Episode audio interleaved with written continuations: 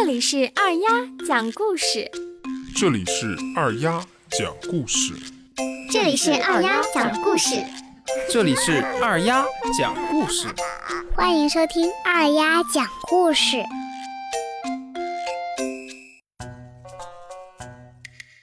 小朋友们晚上好，今天我给大家讲一个猫鼠合伙的故事。在一个小村庄里，一只猫认识了一只老鼠。猫对老鼠说：“想和它成为好朋友，并且绝对不会伤害它。”老鼠见猫说的这么诚恳，就搬进了猫的屋子，一起过日子。冬天快到了，老鼠在外面发现了一块肥肥的大猪肉。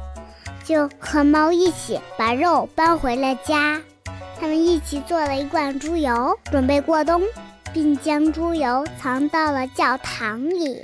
把猪油藏好后，猫说：“不到非吃不可的时候，咱们不要去动它。”他们同意了。从此以后，小老鼠还是常常去外面找食物，每天都搬回一些食物与猫分享。过了一些日子，猫想起了那罐香喷喷的猪油，嘴巴馋了起来，就骗老鼠说它要去大表姐家看看刚出生的宝宝。老鼠相信了，猫出了家门，直奔教堂而去。猫钻进教堂，摸出那罐猪油，偷偷吃了上面的一层，心满意足地来到了城里。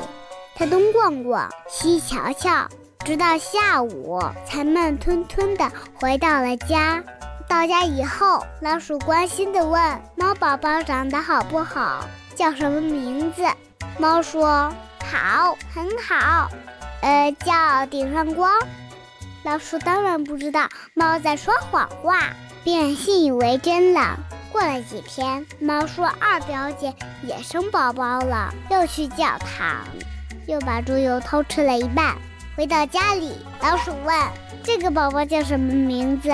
猫顺口说道：“呃，叫一半光。”又过了些日子，猫对老鼠说：“我三表姐也生宝宝了，还要我去看看。”老鼠像前两次一样，很爽快地相信了它。不用说，这次猫还是去了教堂，摸出那罐猪油，将剩下的全部吃光了。然后它懒洋洋地伸了个懒腰，打着哈欠，在教堂的屋顶上睡起觉来。回家以后，老鼠见到猫，问三表姐的孩子叫什么名字。猫不耐烦地说：“叫全不光。”然后假装瞌睡。跳上床就呼呼的睡着了。冬天到了，猫和老鼠一起来到了教堂，取出藏好的罐子一看，哪里还有什么猪油啊？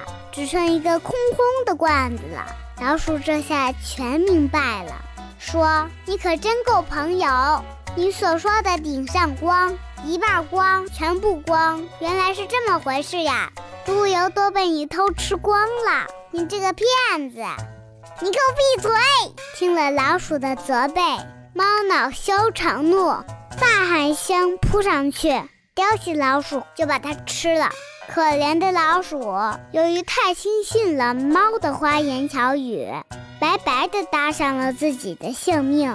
小朋友们，这个故事告诉我们要和心地善良、诚实守信的人做朋友。